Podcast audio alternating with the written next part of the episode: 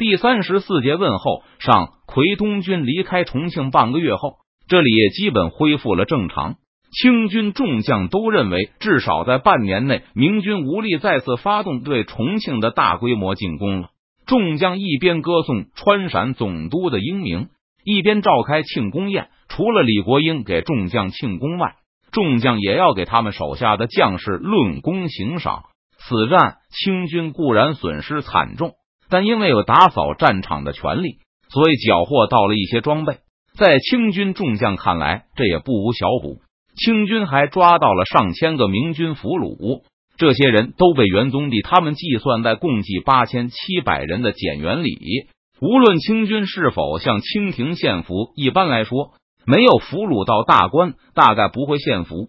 但是这些俘虏只要不投降，就会被杀害，或是被充作苦力。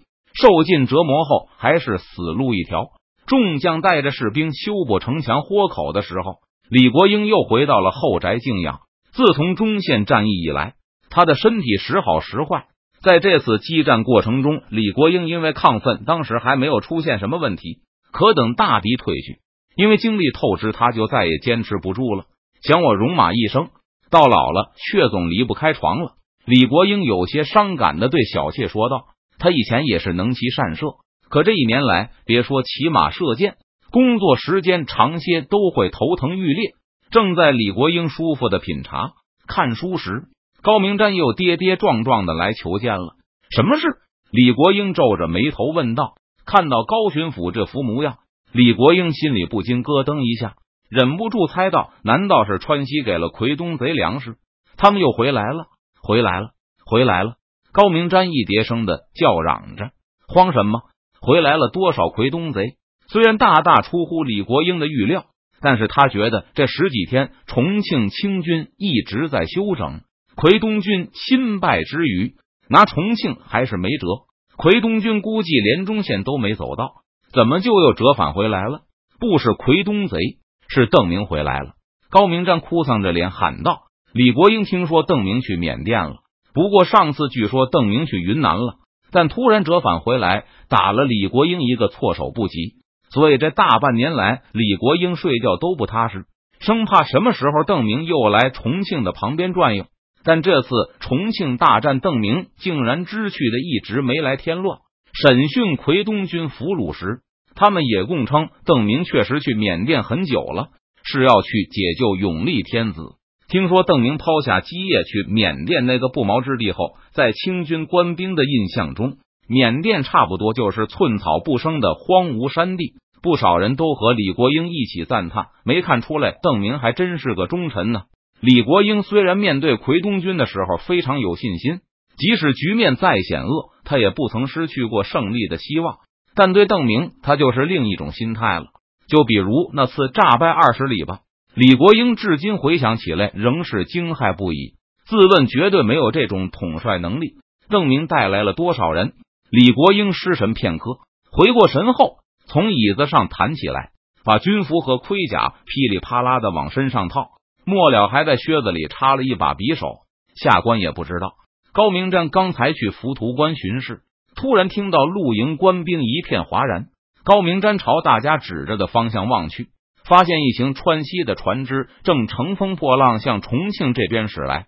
现在想区分川西的兵船和商船非常容易，其他地方的船都插三角旗，但是川西的商船上有与众不同的红色四方旗，而兵船上还会有将旗。和川西打了这么久的交道，高明瞻和重庆守军一眼就能认出大部分的将旗，而今天高明瞻看到的就是那张麻将牌旗。邓明的坐船上有三张旗，代表川西大明政权的红四方旗，代表川西水师的蓝条纹红旗，以及三堵墙军旗。邓明的四方旗错不了。其实三堵墙的军旗并不是邓明的将旗，但由于这支部队一直是邓明的贴身卫队，所以清军就将其视为邓明的标志。而明军那边也差不多，只要看到三堵墙旗，就知道邓明到了。李国英走上城头的时候，看到大批的露营士兵正狂呼着向重庆城跑回来。这些人都是派去修缮浮屠关的部队。他们认出邓明的旗帜后，先是惊慌失措，然后就寻找四川巡抚，希望高府台能够给大伙添点信心。没想到高明瞻看清是邓明的旗帜后，一言不发就扔下所有人，骑上快马直奔重庆，找李国英寻求信心和安抚去了。发现四川巡抚率先逃走后，哪里还有人肯留在浮屠关等死？李国英登上城楼的时候，这些清军士兵刚刚跑回重庆，他们惊慌的呼喊声顿时造成了一片大乱。才一刻钟不到，重庆就满城轰传邓明又带着大军来围攻了。明军船只不慌不忙的沿着长江驶来。当邓明的船只在金汤门城楼的视野范围内落锚后，王明德等人也急匆匆的赶来，一个个都额头冒汗，如临大敌。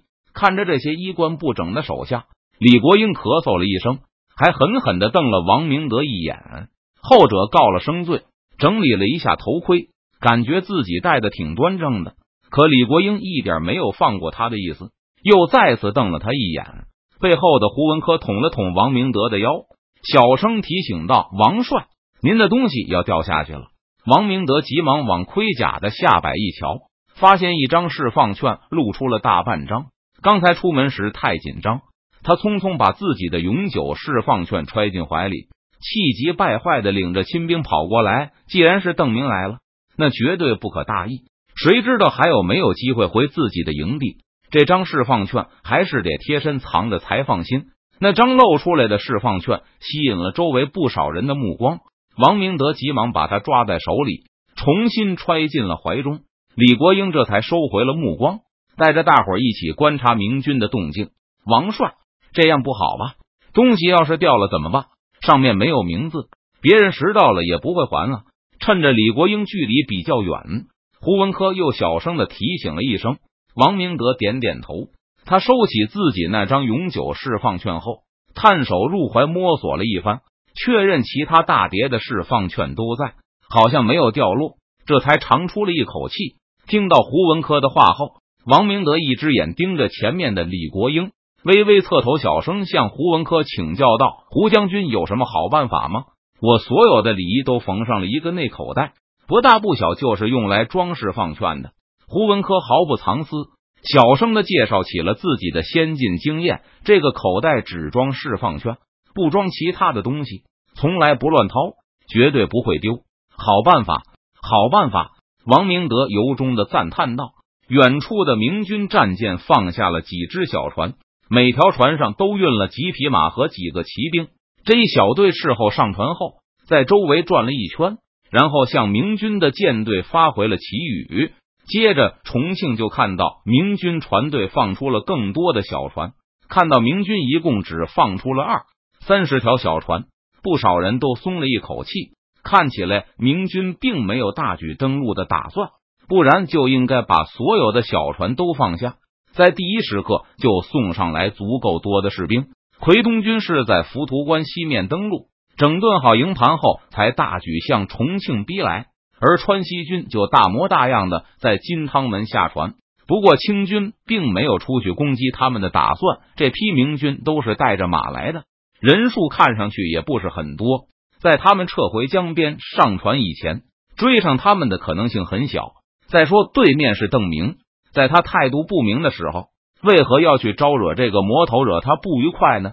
明军的船只并不多，船只也不大。王明德挤上前去，煞有介事的分析道：“他们不是来进攻我们的。”李国英忍不住又瞪了王明德一眼。因为他听到大清的总兵居然称呼对方为明军，不过其他人包括孙思克在内似乎都没有意识到什么不妥，不少人还纷纷点头，觉得王明德分析的很正确。就在大家心中一块石头就要落地的时候，一个眼尖的将领突然尖叫起来：“看，那个人就是邓明，邓提督！”虽然看到船上有三堵墙的军旗，但一开始大家还以为是三堵墙的骑兵来当使者。没想到邓明居然也离船上岸了。本来还想附和王明德的众将，一下子转了口风。他们指着那些明军小船嚷嚷起来：“别看船不大，也不太多，可是上面坐满了明军啊！用几十条可以直接靠岸的小船运送一百多个骑兵，当然显得有点挤。”王明德也深有同感。是啊，明军确实比乍一看上去要多得多。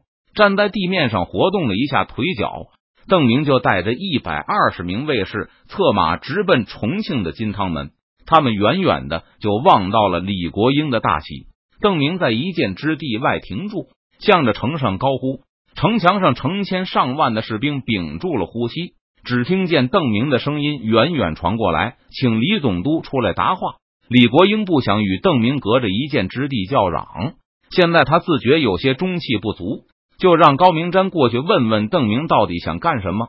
扎！高明瞻深吸了一口气，走到城头，一句“邓提督别来无恙”的问候差点就脱口而出，但他总算还有些机智，在话到嘴边的时候，生生吞了回去。邓明，我军不降，你死了这条心吧。高明瞻慷慨激昂的大叫起来：“我军万众一心，是与重庆共存亡。你休要小瞧了我们！我劝你还不如就此退兵，免得在重庆城下血流成河。”站在万军之中和坚城的城头，高明瞻斗志昂扬的冲着前方的一百多个明军骑兵狂喊了一番，自认为说的不错。趁着间歇回头看了川陕总督一眼。高明瞻发现其他人都神色如常，还有人默默点头，显然都认为自己说的不错。只有李国英恶狠狠的瞧着自己，总督大人为何生气？高明瞻脑海里灵光一闪，恍然大悟，定是总督大人担心那几个豁口吧？想起城西北那三个还没有补好的大口子，高明瞻的肝尖也颤了一下。邓明，不要以为城墙塌了，你就有什么机会。我们在城里修了五道护墙，还有十万大军。你要是高明瞻本想说，你要是有种就来攻打一下试试。但素有极致的高明瞻，又是在话到唇边的时候意识到不妥，急忙改成了：我劝你还是退兵吧。我们就是把仓库都烧了，也不留给你。住口！李国英忍无可忍，终于在背后怒吼了一声。